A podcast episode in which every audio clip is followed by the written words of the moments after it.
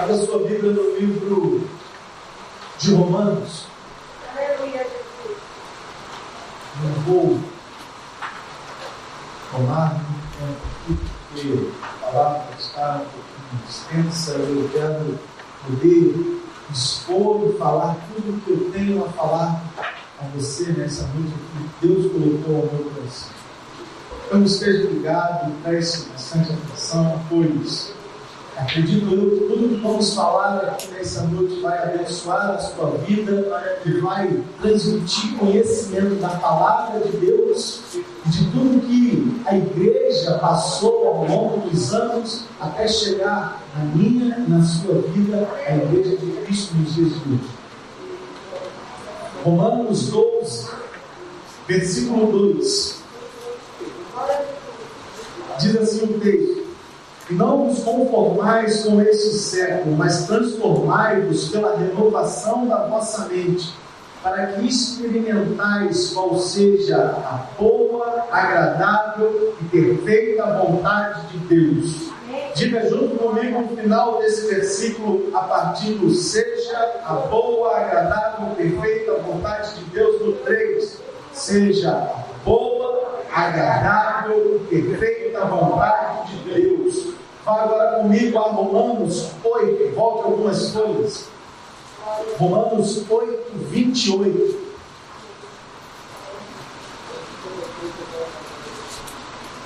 Amém? Todos acharam? Diz assim: Sabemos que todas as coisas cooperam para o bem daqueles que amam a Deus. Juntos, mais uma vez, sabemos que todas as coisas cooperam para o bem daqueles que amam a Deus. Oremos mais uma vez. Amado Deus, poderoso e exaltado Pai. Graças te damos, ó Deus, porque privilégio é estar aqui na tua casa, Senhor. Mais do que nunca, Senhor, estar na tua casa é privilégio, porque se aqui estamos, ó Pai, é porque a saúde em nós, a ar nos nossos pulmões, e isso mais do que nunca é privilégio para o ser humano. Te damos graças, Senhor, porque o Senhor tem nos sustentado, mas queremos te pedir agora, Senhor, que possamos nos deleitar na tua palavra e ouvir tudo aquilo que o Senhor reservou para nós nesta noite. Ó Deus, me coloco nas tuas mãos e te peço, Senhor, usa, fala através de mim, a tua igreja nessa noite, no nome santo de Jesus. Amém e amém.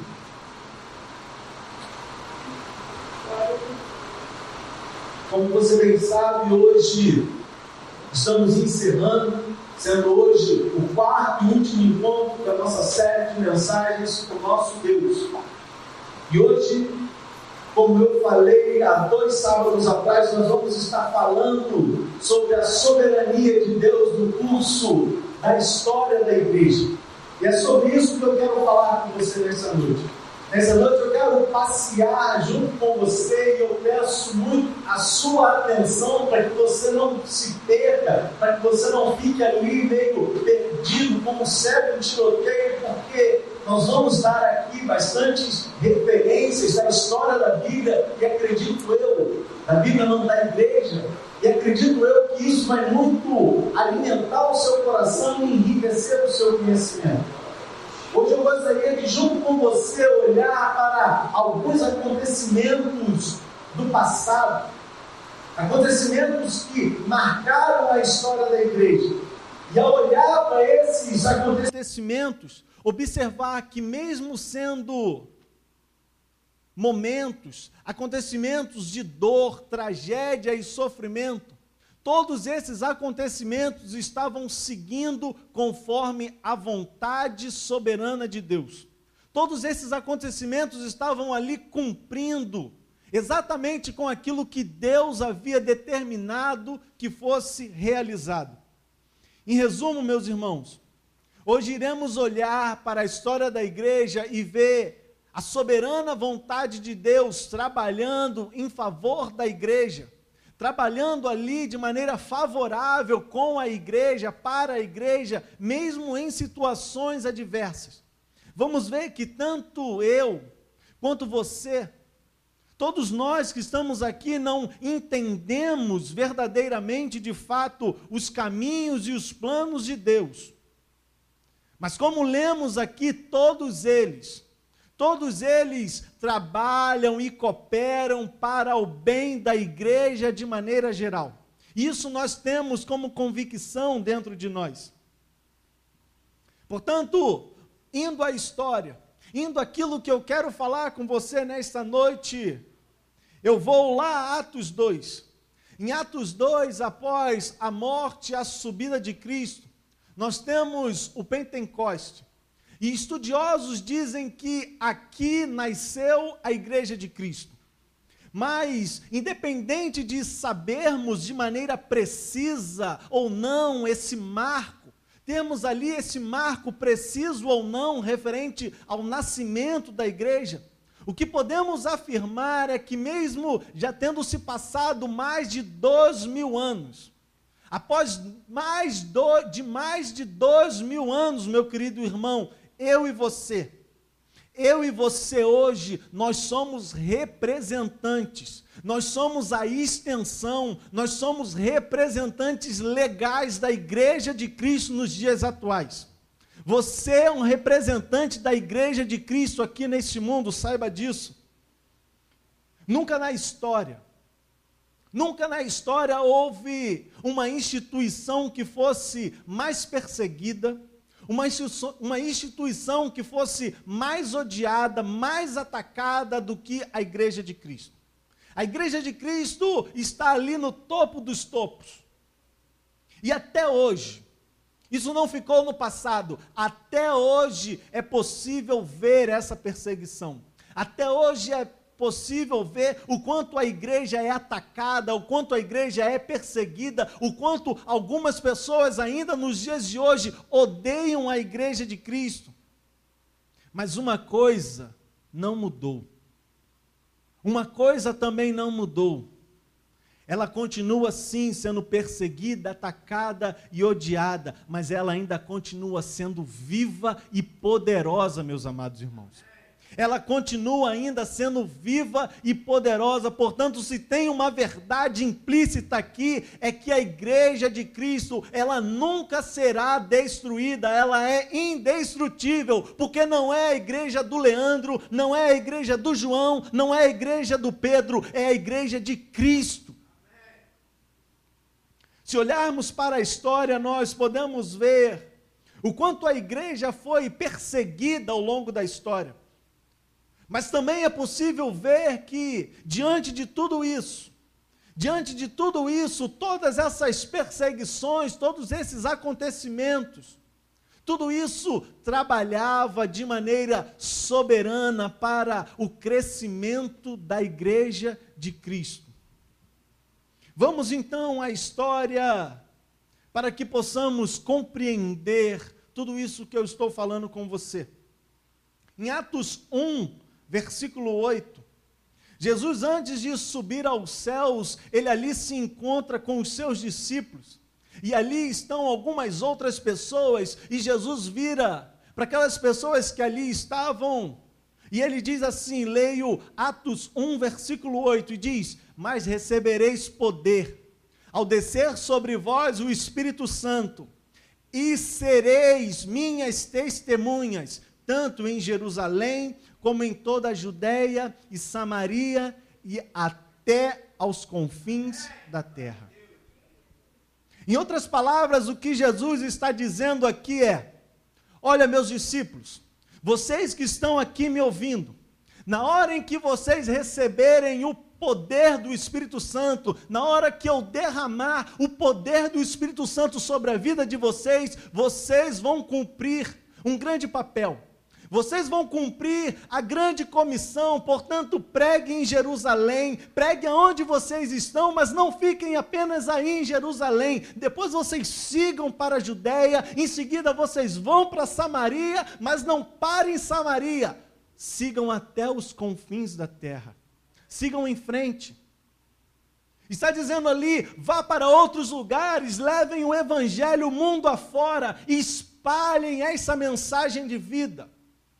Espalhem a todos os cantos esta palavra que eu compartilhei com vocês. Vão para os Estados Unidos, vão para o Chile, vão para o Canadá, vão para o Brasil, vão a Nova Iguaçu, vão a Miguel Couto, vão a Corumbá, vão a Tinguá, mesmo lá longe no meio do mato, mas vá a Tinguá.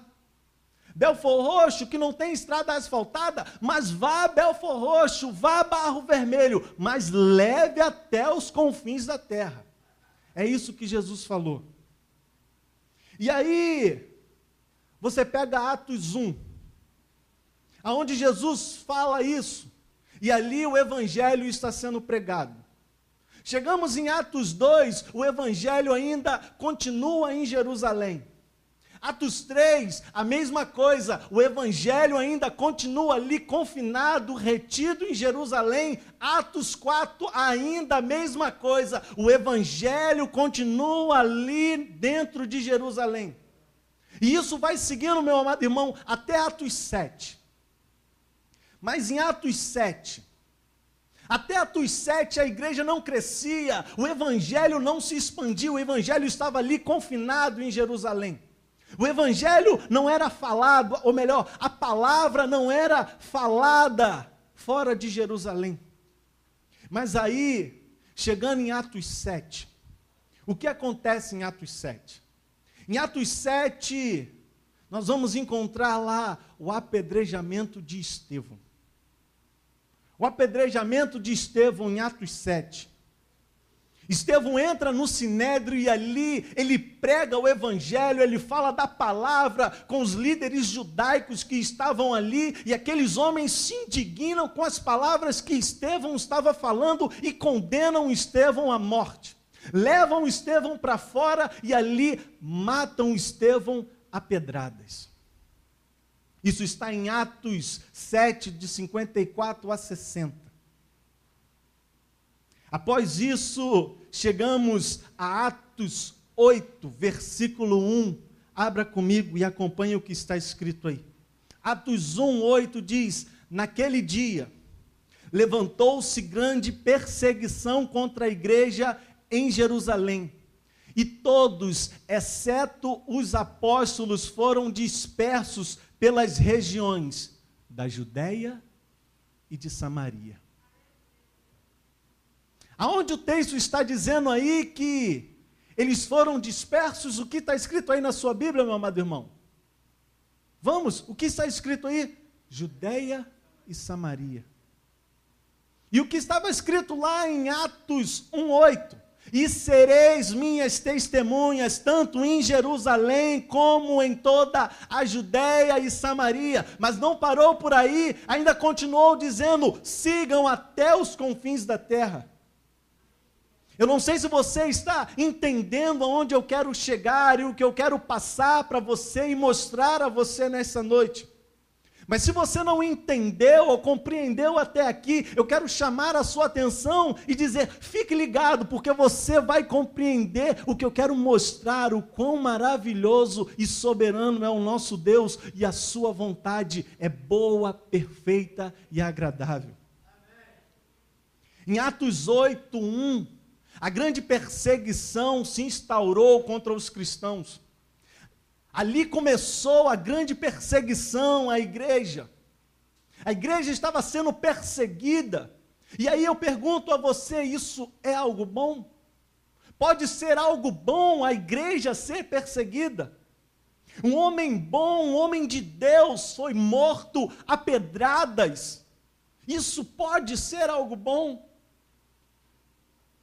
Aqui nesse momento, como eu já disse, a igreja está sendo perseguida. E um homem chamado Saulo de Tarso, uma fera selvagem, um homem que tinha desejo por perseguir e matar os cristãos, ele começa então a caçar os crentes, ele começa a colocar os crentes na cadeia, e Saulo, então, com toda a avidez, segue perseguindo os crentes e matando os crentes. Litros e litros de sangue estavam sendo derramados dia após dia, crentes e mais crentes eram mortos. E tudo isso, sabe o que estava gerando, meu amado irmão? Sabe o que tudo isso estava gerando?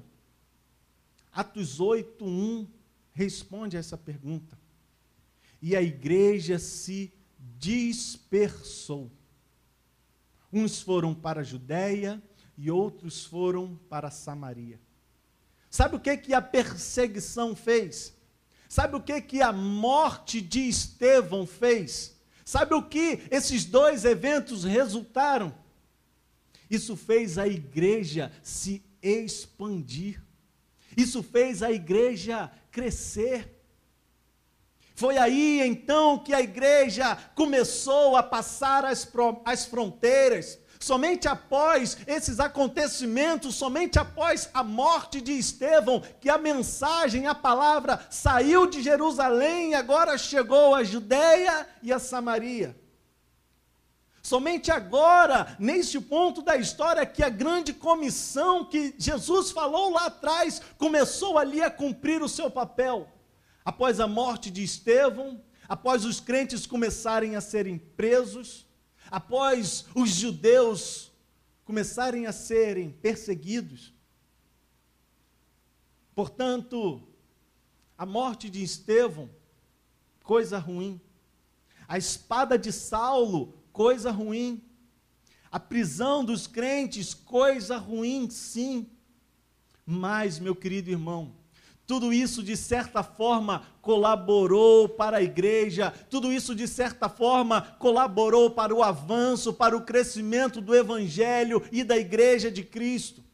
E aí nós perguntamos: tem como um homem, tem como eu e você entender Deus quando olhamos para esses acontecimentos? Os dois versículos que lemos respondem isso. A sua vontade é boa, perfeita e agradável.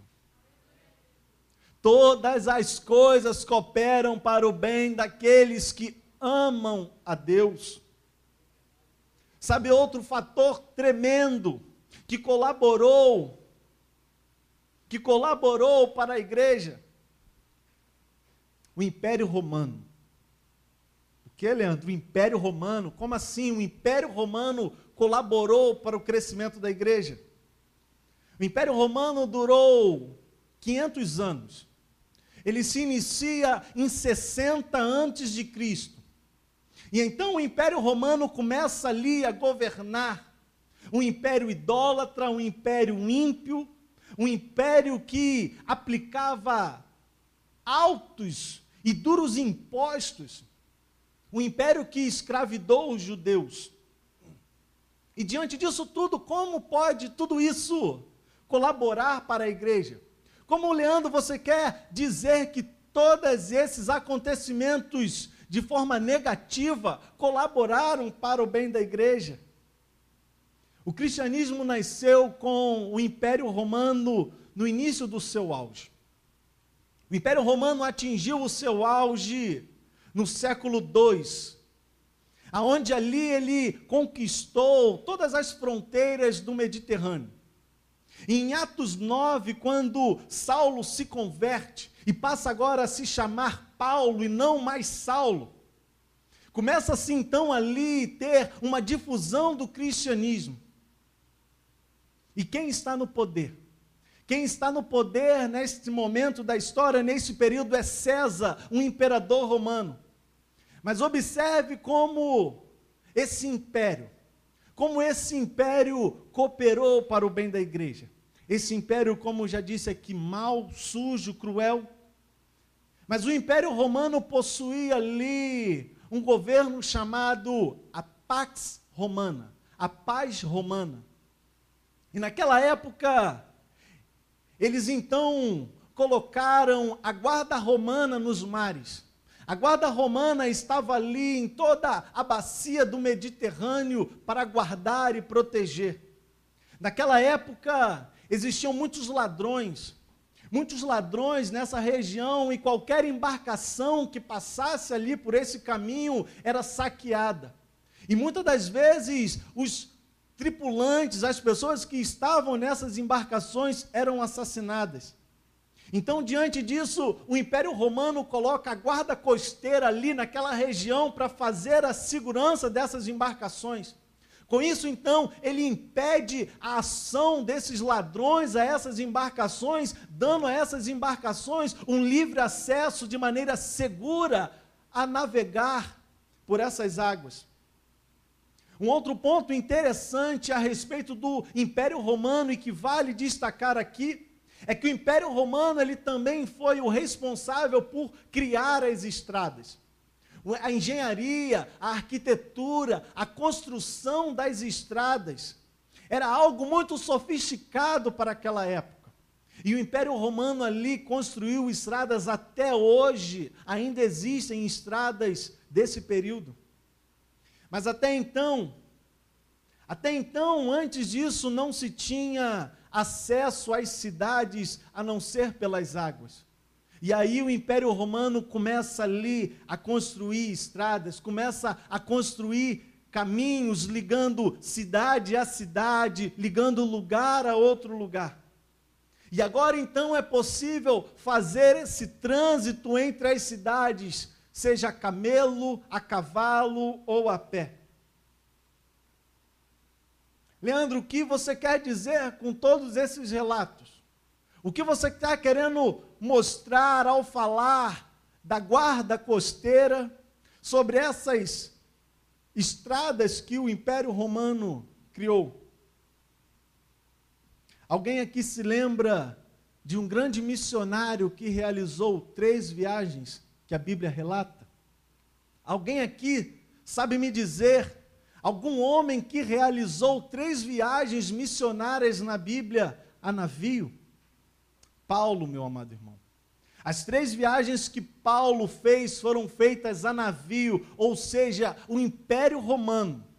Aquele império mau, aquele império sujo, aquele império que no primeiro olhar nós condenamos. Agora, quando olhamos de uma forma melhor a analisar, nós podemos dizer que o Império Romano estava ali protegendo os missionários do Senhor, os enviados do Senhor, aqueles que estavam ali seguindo ordens do imperador, estavam ali colaborando para o crescimento da igreja, fazendo aquilo que Jesus havia falado até os confins da terra. O Império Romano podemos dizer que estava ali protegendo o ir e o vir dos missionários naquelas embarcações. Então, o governo romano, de certa forma, ele colaborou sim para o crescimento da igreja. Ele colaborou sim para que os missionários viajassem da Antioquia para Pisídia, da Antioquia para Síria, que os missionários fossem a Éfeso, que chegassem a Macedônia, que chegassem a Tessalônica e assim por diante. Paulo estava indo levar a palavra de Deus, estando ali sobre a proteção do Império Romano. Mas e as estradas, Leandro? Nas cidades, a mesma coisa. Agora haviam estradas, estradas guardadas pelos guardas romanos. As pessoas que iam, os missionários que seguiam por esses caminhos, tinham ali sim a proteção do Império Romano, por assim dizer. O Império Romano, mesmo que sem saber, estava ali colaborando para o crescimento da igreja. O Império Romano que criou os caminhos, podemos dizer que pavimentou, criou ali os acessos para que a palavra de Deus, que a igreja de Deus crescesse. Sabe o que isso quer dizer, meu amado irmão? Que é a vontade de Deus se cumprindo de maneira boa, perfeita e agradável, de uma forma que a gente não entende mas tem um fim proveitoso. Paulo pregou em muitos lugares, mas se tinha um lugar que era desejo de Paulo pregar, esse lugar era Roma. E você sabe por quê que Paulo desejava muito pregar em Roma? Porque Roma era a capital do império. Todos os caminhos iam e vinham de Roma. Roma era a sede do mundo naquela época. Paulo meio que babava, babava pelos cantos da boca de desejo, de vontade de ir a Roma e pregar o evangelho. Pois bem, Paulo foi para Roma. Paulo vai a Roma e ele ainda vai para Roma com tudo pago, ele vai ali tendo a escolta na sua ida àquela cidade, àquele local. Em Atos 26, Paulo apela para César. E seguindo o texto, Paulo vai numa embarcação ali com a guarda romana e ele fica preso numa prisão domiciliar e ali ele fica por dois anos. Por dois anos, Paulo fica ali preso, mas tendo Paulo a liberdade de receber aqueles que iam ao encontro dele. O, o, o Império Romano prende Paulo, o Império Romano escolta Paulo, o Império Romano sustenta Paulo e o Império Romano leva agora Paulo para o lugar que ele mais desejava, Roma. Pense comigo, meu amado irmão o maior pregador da história, um homem de grande conhecimento, está agora no coração do império, porque a vontade de Deus, a boa, perfeita e agradável vontade de Deus, o conduziu até aquele local. Paulo estava cumprindo a vontade do soberano, a vontade soberana de Deus. Saiba, meu amado irmão, que a palavra, Saiba que você, você que está aqui hoje, nessa noite, e tem a palavra, o Evangelho no seu coração, na sua vida, tudo isso é graças ao que Paulo fez lá atrás. Paulo colaborou para que você fosse conhecedor dessa palavra.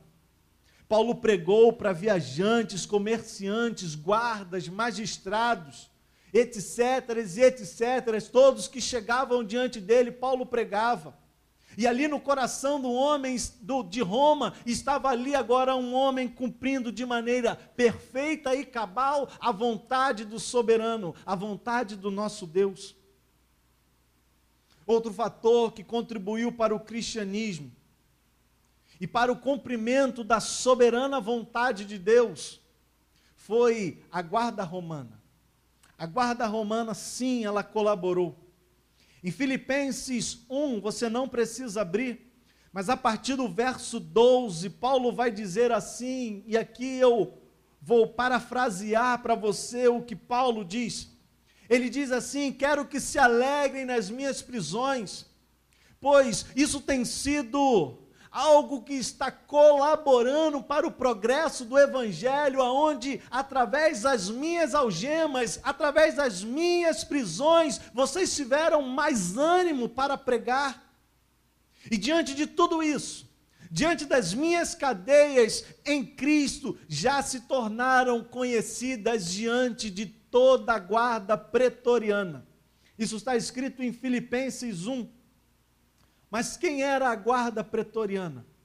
A guarda, a guarda pretoriana era uma guarda formada por mais ou menos 12 mil soldados.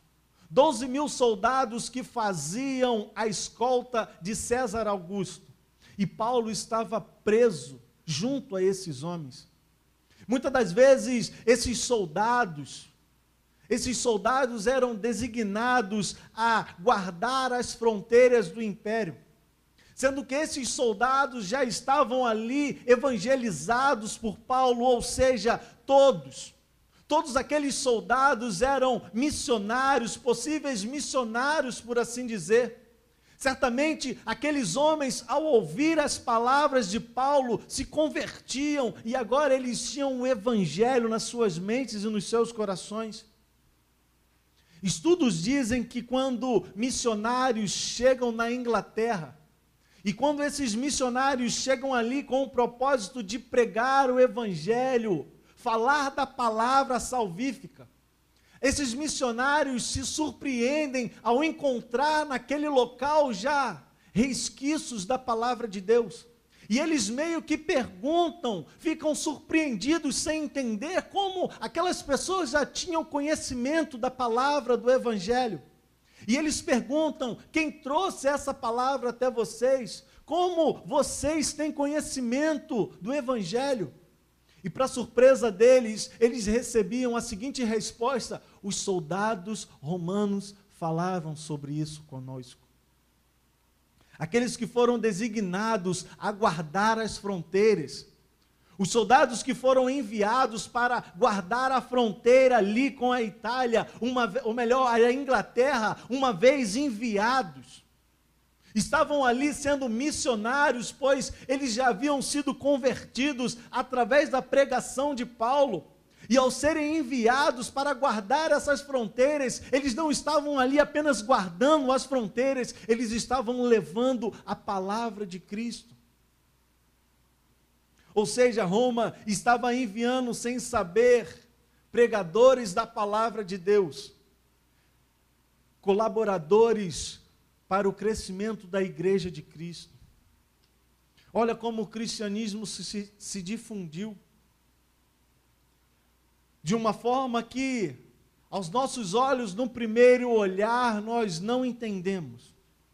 Mas tudo isso acontecia e seguia exatamente de acordo com o plano da vontade soberana de Deus. Sabe como nós podemos entender um pouco isso? Olhando para Isaías 55, versículo 8, que diz: Porque os meus pensamentos não são os vossos pensamentos, e os meus caminhos não são os seus caminhos. Os pensamentos de Deus não são igual ao meu e o seu pensamento. Os caminhos de Deus não é igual o meu e o seu caminho. Ele faz conforme a vontade dele, ele faz conforme o pensamento dele, ele faz como o querer dele, porque eu e você não, não conseguimos ver após a curva, mas Deus sim pode. Deus sim pode. A sua vontade, a vontade dele, não a sua, é boa, perfeita e agradável. Aonde todas as coisas cooperam para o bem daqueles que amam a Deus. Como vimos até aqui, voltando à vida de Paulo, podemos dizer que Paulo não teve uma vida mamão com açúcar. Diante de algumas barreiras e ali ao enfrentar algumas dificuldades, Paulo agora escreve uma carta.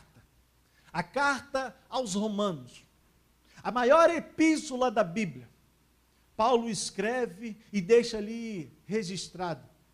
Essa carta foi escrita porque Paulo estava passando por algumas dificuldades e por ele estar ali enfrentando algumas provações, algumas barreiras e dificuldades, ele escreve essa carta.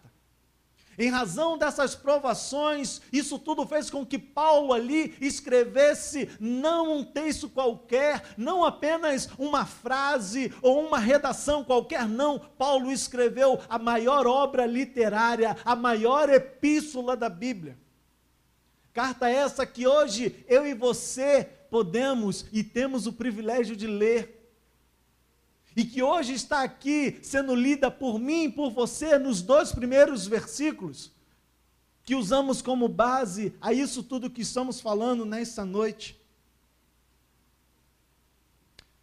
Será que se Paulo estivesse numa rede, debaixo de uma sombra ali, tomando um suco de acerola bem geladinho, com um cacho de uva pendurado, de uvas bem docias, aonde ele apenas precisasse esticar a boca e se deliciar naquelas uvas, ele escreveria esta carta. Se Paulo estivesse ali em pleno conforto, esta carta chegaria até nós?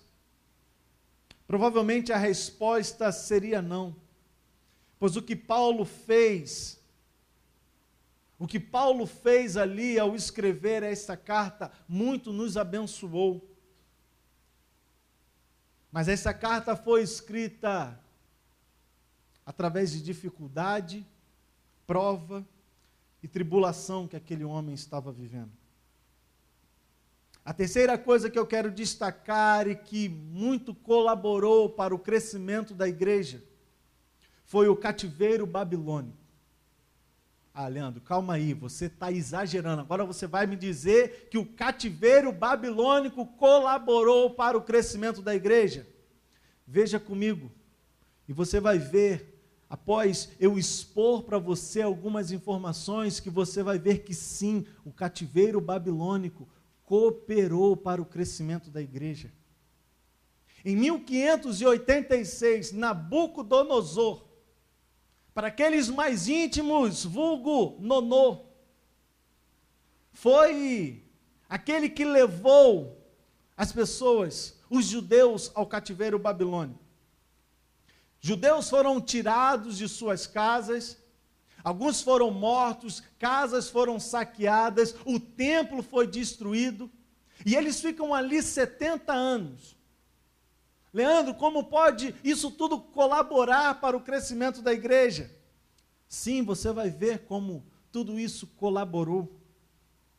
70 anos mais tarde, 70 anos à frente, Ciro da Pérsia vai vencer a Babilônia e ele toma os judeus e ali ele faz um decreto dizendo que os judeus estavam libertos. A liberdade estava dada aos judeus. O decreto de Ciro dizia: vocês estão livres, vocês podem voltar para a terra de vocês. Mas o que acontece após Ciro dar esse decreto? A grande maioria dos judeus não voltou para Jerusalém. A maioria dos judeus não voltou para suas terras, e aqui nós temos a primeira diáspora dos judeus. A primeira diáspora dos judeus acontece aqui. O que é diáspora? Diáspora é a dispersão. A primeira dispersão dos judeus aconteceu. Ou seja, ao invés dos judeus voltarem para Jerusalém após serem libertos do cativeiro, eles se espalham para outros lugares. Os judeus não quiseram voltar para Jerusalém porque lá estava tendo uma grande pobreza. A grande pobreza estava lá e, em razão dessa situação, eles se espalharam para outras regiões.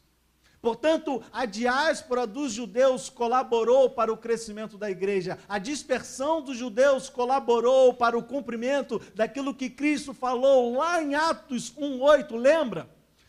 Sereis minhas testemunhas, tanto em Jerusalém como na Judéia e Samaria e até os confins da terra a partir da diáspora dos judeus, em todo lugar onde os missionários passavam para pregar o evangelho, ali eles já encontravam vestígios e indícios de que a palavra de Deus já havia passado por aquela região e aquele local. Esses missionários, ao falar da palavra de Deus para os pagãos, eles já encontravam nos pagãos ali princípios do cristianismo. Mas como isso aconteceu? Como isso seria possível? Pelo fato dos judeus já terem passado por aquelas terras, em virtude da diáspora dos judeus, os judeus já haviam espalhado a ideia de que existia apenas um Deus apenas. Eles já haviam espalhado o monoteísmo. Até então, aqui todo pagão era politeísta, acreditava em vários deuses. Mas com a chegada dos judeus, com a dispersão dos judeus, a ideia de que existia apenas um Deus começou a ser imputada sobre os pagãos, ali embutido, dizendo: não existe apenas um só Deus e esse é Yahvé. A diáspora dos judeus colaborou para o crescimento da igreja. Ainda em razão, a diáspora dos judeus, os costumes, as doutrinas, os conceitos judeus foram espalhados pelo mundo, e isso então colaborou para o progresso do cristianismo. Até então não se tinha ideia do que era pecado. O pagão não sabia o que era pecado, mas o judeu, o judeu ele conhecia a lei de Moisés e a lei de Moisés ensinava o que era pecado. Com isso, os pagãos começaram então a ter neles o conceito do que era pecado. E o que o cristianismo prega? Arrependei-vos dos seus pecados. Os judeus esperavam um Messias redentor, aquele que iria redimir o homem. E o que o cristianismo prega? Que Jesus é o Salvador e que Ele é o remidor dos pecados.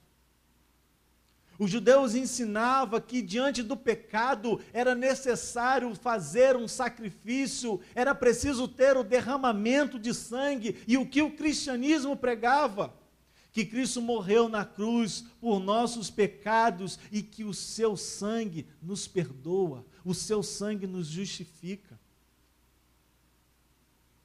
Voltando para Paulo, Nero agora está no poder.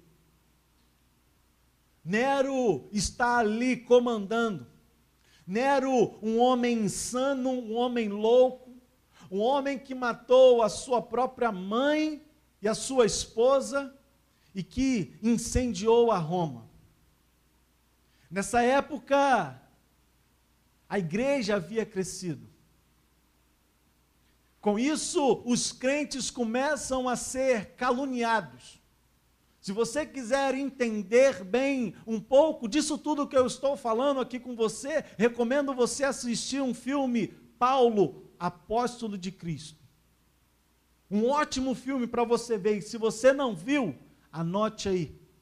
Mas aqui nesse momento a igreja havia crescido, mas a igreja começa a sofrer calúnias. Olha o que era dito a respeito da igreja dos crentes em Roma.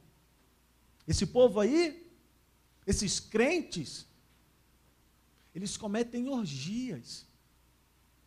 Eu vi o homem chamando a mulher de irmã, e a mulher chamando o homem de irmão, e depois eles se davam em casamento. Esse povo aí, os crentes, eles são canibais. Certo dia eles estavam lá reunidos e eu ouvi eles dizer que estavam comendo do corpo e bebendo do sangue de alguém. Olha as coisas que eram ditas em Roma a respeito dos crentes. Por causa dessas falácias, Nero toma conhecimento dessas mentiras. E então Nero aproveita essa oportunidade para colocar a culpa do incêndio de Roma nos crentes. Isso fez com que muitos crentes fossem mortos no, Coliseu e queimados nos jardins de Nero. Tudo isso por conta dessa mentira que Nero estava propagando. Mas o tiro de Nero saiu pela culatra, meu querido irmão. O intuito de Nero não foi bem sucedido. Quando os cristãos entravam no Coliseu para serem mortos, eles não corriam, eles não apresentavam ali um semblante de desespero, pavor, não. Eles entravam ali de maneira serena e confiantes de que após a morte deles, algo muito maior os esperava. Isso então meio que causou um espanto diante das pessoas que estavam ali assistindo à morte daquelas pessoas. E o povo falava: como assim? Como assim? Ninguém corre diante dos leões ali querendo matar, ninguém grita de pavor e de medo ao saber que está prestes a ser morto. Pelo contrário, eles estão caminhando à morte e eles ainda cantam e louvam o nome do Senhor que eles dizem que adoram. A atitude dessas pessoas, a atitude desses crentes, começou então a converter um ali, alcançar outro aqui, mais outro acolá, e dia após dia, dia após dia, o evangelho ia ganhando ganhando mais uma vida, ganhando mais uma alma, ganhando mais um, mais um ali, mais outro aqui. Através das mortes, através dessas mortes, o Evangelho se expandiu e tudo isso, tudo isso, conforme a vontade soberana de Deus. Havia um homem chamado Tertuliano de Cartago. Você quer limpar o catarro da garganta? Fala aí, ó, Tertuliano de Cartago. Você vai limpar a sua garganta rápido, rápido. Mas olha o que esse homem vai dizer. Tertuliano vai dizer: pode matar os crentes. Pode sim, pega os crentes e mata os crentes. Pode matar os crentes porque o sangue dessas vidas, o sangue desses homens e mulheres é a semente da igreja. Em outras palavras, o que Tertuliano está dizendo é: pode matar dez, vocês matam 10, nascem 20, vocês matam 50, nascem 100, vocês matam 100, nascem 200. Ou seja, a perseguição, ela cooperou para o crescimento da igreja, meu amado irmão.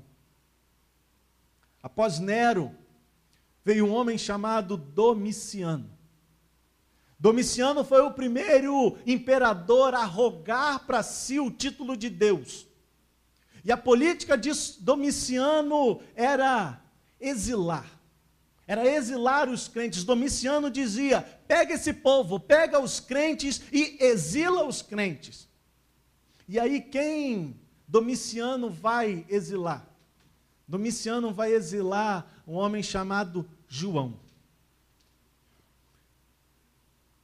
Olha o que Domiciano vai dizer a respeito de João. Ele diz assim: manda esse tal João para uma ilha chamada Pátimos. Deixa ele lá, pois eu quero ver se lá nessa ilha esse velho vai conseguir fazer alguma coisa. E o que João fez nessa ilha chamada Pátimos? Nesta ilha, João escreve o livro de Apocalipse. Pela vontade soberana de Deus, pelo plano perfeito de Deus, Domiciano manda João para a ilha de Pátimos, e em Pátimos esse Deus soberano leva João em espírito. E ali manda ele escrever aquilo que ele havia visto no, através de uma visão. E ali João faz o relato e descreve a visão de um Deus, que foi o, cap, o texto que nós lemos no início deste culto. Apocalipse 1, versículo 12 a 16. Olhos como chama de fogo, voz como som de muitas águas. Após Domiciano veio Trajano, e esse agora começa a perseguir os cristãos através da denúncia. Aonde se chegassem e falassem: olha, aquele ali cultuou a Deus, eu vi tomar a santa ceia, ou eu vi Fulano se reunir com grupos de pessoas e cultuar a Deus, Trajano, pegava essa pessoa e matava e esquartejava. Nesse período houve um homem chamado Inácio de Antioquia. E Trajano estava ali prendendo e caçando crentes a torto e a direito. E no meio disso tudo, Trajano consegue prender Inácio. Levam Inácio para Roma para que ele fosse morto, e durante o trajeto, durante o caminho a Roma, chega ao conhecimento de Inácio que alguns crentes influentes que estavam lá em Roma estavam intercedendo e trabalhando de alguma forma para que Inácio fosse impedido de ser morto. Inácio, ao tomar conhecimento desse fato, do que aqueles crentes lá em Roma estavam fazendo, ele manda dizer o seguinte a esses irmãos que estavam em Roma. Inácio diz assim: Não quero a vossa benevolência inoportuna. Me deixem morrer na boca dos leões. Eu sou o trigo de Deus e quero ser morrido nos dentes dos leões para ser feito o pão puro de Deus. Ele entendia que havia um propósito muito maior. Sabe o que que Inácio está dizendo, meu amado irmão? Me deixem morrer, porque eu sei que a minha morte vai render muito mais para o Evangelho. Eu sei que através da minha morte, muitos outros vão ser alcançados por essa palavra maravilhosa. Inácio foi morto, mas assim como Tertuliano, Tertuliano afirmou na sua fala, diante do sangue daquele homem que foi derramado, dezenas, centenas de outros nasciam. Outro grande homem foi Policarpo diz, Mina. Esse já velho foi levado diante dos magistérios e falaram: Inácio, você, ou melhor, Policarpo, você já está velho. Se prostra diante a César, adora César. Mas Policarpo vira para os magistrados e diz: Não, eu não vou me prostrar diante César, eu não vou adorar a César, pois é impossível que um crente converta-se para pior. Somente um é digno de ser adorado, e esse um é Deus, o Deus soberano que está no céu. Policarpo foi morto, Policarpo foi queimado, mas o sangue deste homem fez nascer muitos outros.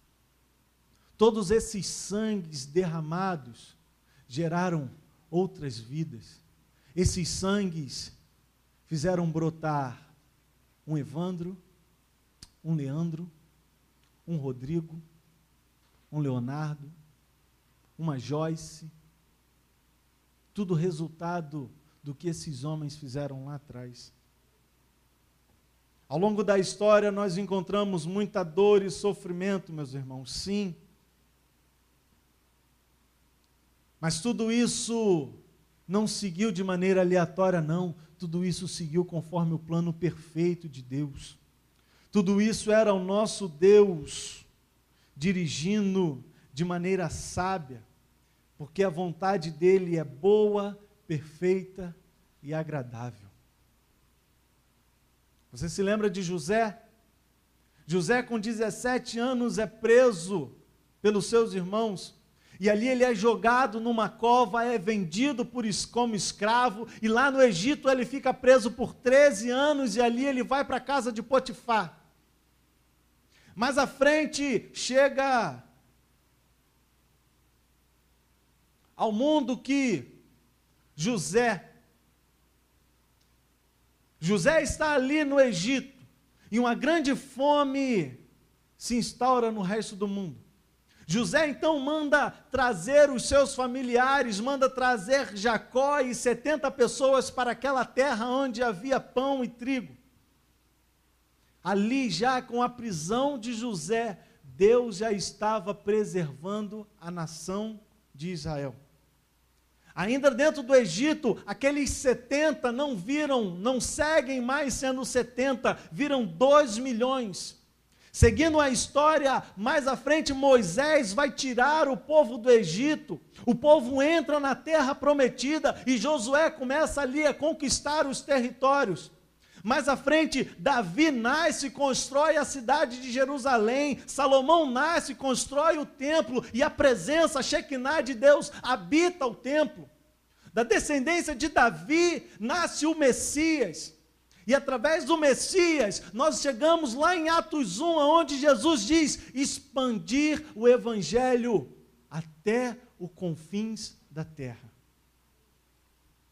Paulo agora segue as suas viagens missionárias. O Império Romano empurra, colabora para o crescimento da igreja. Tertuliano, Inácio, Policarpo derramam os seus sangues e os seus sangues fazem nascer novos crentes. E hoje eu e você, meu amado irmão, aqui estamos. Hoje eu e você aqui estamos por causa da prisão de José, por causa da diáspora dos judeus, por causa da perseguição de Saulo, por causa do apedrejamento de Estevão, por causa de Nero, Trajano e muitos outros. Mais de dois mil anos após a morte do Messias, nós, eu e você, eu e você aqui estamos nesta noite declarando em alto e em bom som, de maneira convicta e segura, que o nosso Deus é soberano, sim, e as portas do inferno não vão prevalecer sobre a vontade dele. Porque a vontade do meu e o seu Deus é boa, perfeita e agradável. A morte de Estevão cooperou para o bem da igreja. O cativeiro babilônico cooperou para o bem da igreja, a perseguição, a perseguição, da igreja colaborou também para o bem da igreja, a morte de Policarpo, de Inácio, colaborou para o bem da igreja. Mas como? De uma maneira que às vezes eu não entendo, você não entende, de uma forma que eu não vejo, você não vê de uma forma que eu não sei, nem você sabe, mas que coopera exatamente por se cumprir a vontade boa, perfeita e agradável de Deus. Por que, que eu estou mostrando tudo isso para você aqui nesta noite? Para você ver que a soberania de Deus, para você ver a soberania de Deus agindo em favor do povo na condução e no governo do mundo. Estou aqui nessa noite mostrando tudo isso a você para te dizer como a vontade de Deus, como a vontade de Deus é boa, perfeita e agradável para conduzir o mundo, mas não só o mundo, mas também a tua vida, meu querido amado. Assim como Deus agiu no curso da história da igreja, Ele também age na tua vida. Saiba disso. Você está aqui me ouvindo durante esses minutos, e mesmo aí sentado no seu banco, mesmo aí no seu lugar, saiba que Deus está trabalhando em seu favor, em favor da sua vida, de uma forma que você não entende, de uma forma que você não vê, que você não enxerga, mas Ele está colaborando e trabalhando em favor da tua vida. Você pode estar aqui nessa noite e lá no íntimo do seu quarto você tem gritado para Deus: Meu Deus, por que isso? Meu Deus, por que dessa forma? Meu Deus, por que nessa direção? Meu amado Pai, por que para a direita e não para a esquerda? Ouça isso que eu vou te dizer agora, meu amado. E eu digo a você com toda convicção e certeza: a vontade dEle, a vontade dEle é boa, perfeita e agradável para a tua vida. A vontade dEle é boa, perfeita e agradável para a tua vida. Meu amado, quer seja dor, choro, sofrimento ou tragédia, saiba que tudo isso trabalha, acontece, colabora, coopera para o seu aperfeiçoamento. Afinal, você também, ainda hoje, é a extensão da igreja de Cristo. Olha o que Paulo vai dizer em Romanos 8, 31 e 32. Ele diz assim: Que diremos, pois, à vista dessas coisas, se Deus é por nós, quem será contra nós? Aquele que não poupou o seu próprio filho antes, por todos nós o entregou, porventura não nos dará graciosamente com ele todas as coisas? Em outras palavras, essa palavra está querendo dizer a mim e a você assim. Meu camarada, se eu, se eu já dei o meu filho por amor a você, se eu já dei aquilo que eu tenho de mais precioso por amor a você, você acha que eu não vou continuar cuidando de você e dando a você aquilo que de fato você precisa? Meu filho, se eu já dei algo muito maior, você acha que eu não vou dar essas coisas pequeninas demais a você? E aqui eu caminho para o final, aonde eu digo que o meu desejo é após esses quatro encontros aonde falamos do nosso Deus, você entenda o quanto o nosso Deus é grande o quanto o nosso Deus é poderoso, o quanto o nosso Deus é majestoso, insondável, incomparável e digno de ser adorado. O meu desejo nessa noite é que você saia daqui encantado, admirado, maravilhado com a soberania de Deus, que é vista desde a fundação do mundo, como nós vimos lá no nosso primeiro encontro, onde falamos do livro do Gênesis. E hoje aqui fechamos no nosso quarto encontro, entendendo que o nosso Deus é soberano na condução da história, mas não somente da história, mas também da minha e da sua vida. Eu encerro dizendo: a vontade dele é boa, perfeita e agradável, aonde todas as coisas, todas as coisas cooperam para o bem daqueles que amam a Deus. Eu gostaria de orar com você. Amado Deus, poderoso e santo Pai, graças te damos, ó Deus, porque o Senhor nos permitiu hoje estar aqui ouvindo essa palavra. O Senhor nos permite estar aqui hoje, nessa noite, recebendo aquilo que o Senhor reservou. E aqui concluímos essa jornada de quatro encontros, aonde ouvimos sobre o nosso Deus maravilhoso, incomparável e soberano. Te agradecemos, ó oh Deus, por essa maravilhosa oportunidade